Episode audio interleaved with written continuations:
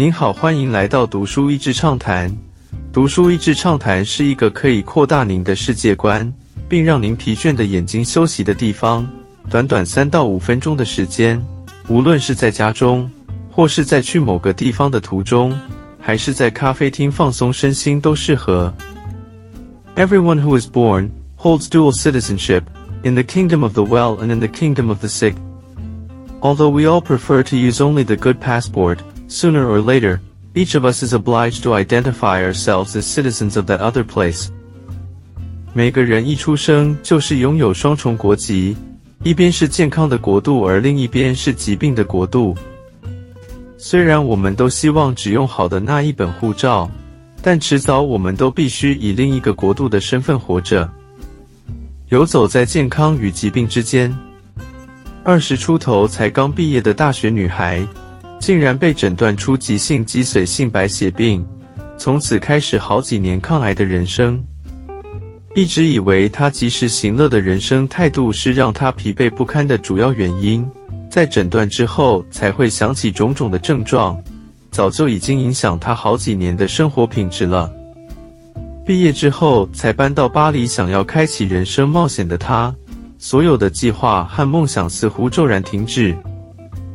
他要怎么面对这一切呢？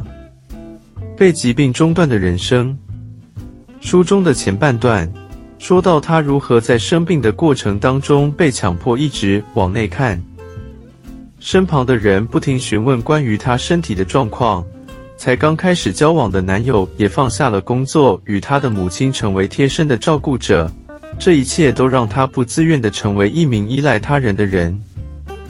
突然之间，他也发现朋友当中有些其实从来就没有真正的连结，而部分有连结的人在聊天中不经意地抱怨着自己人生时，也让他内心极度的不平衡。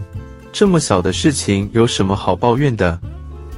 但是在同样病例的人群当中，他很幸运地发现自己的弟弟是一位合适的骨髓移植者。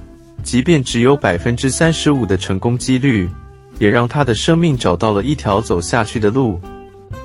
但作者事后才发现，所谓的手术成功，不过是另一个迈向未知的起点。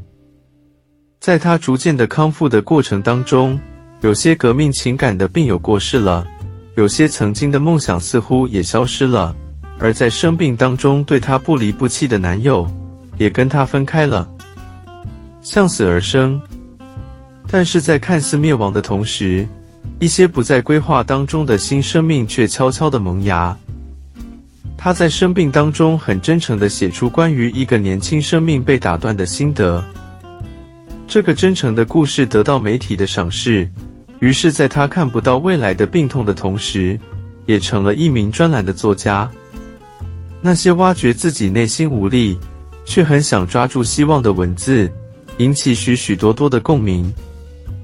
当中有些人也是面对绝症的病友，也有些人是面对亲人的生病或是离去，甚至有一名笔友是监狱当中等待要接受死刑的犯人。病情好转与再次冒险，在作者逐渐要回到正常生活的时候，他决定要自己开车带着亲爱的狗，证明他的身体还是可以冒险的。也想要美国各州拜访这些在文字中与他连结的人们。在亲友担忧的送行之下，他出发开始一个人的旅行。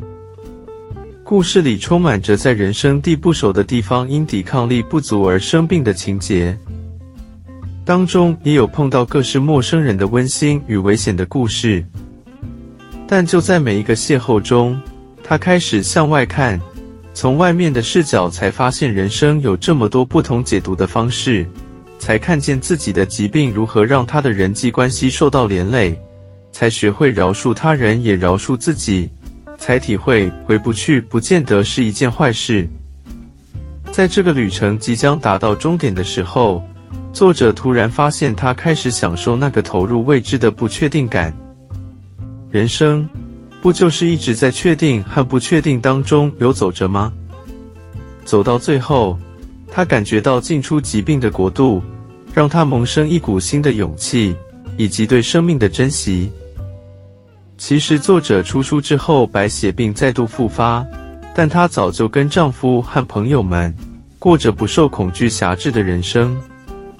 最后，我引用一段她的病友分享的关于旅行的哲学收尾：When we travel, we actually take three trips. There's the first trip of preparation and anticipation, packing and daydreaming. There's a trip you re-actually on. And then, there's a trip you remember. The key is to try to keep all three as separate as possible. The key is to be present wherever you are right now. 当我们旅行时，其实是三个不同的行程。第一个行程是在准备与期待的阶段，我们收拾行李并且充满梦想。 第二个是实际的旅程，而第三个是你记忆中的那个旅程。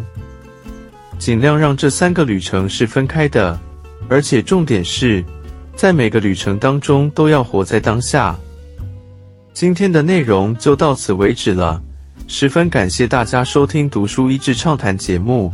如果对我们的内容感兴趣，欢迎浏览我们的网站 dashyz 点 net，或是关注我们的粉丝团“读书益智”，也可以分享给您的亲朋好友。欢迎继续关注我们下一期节目，下次见。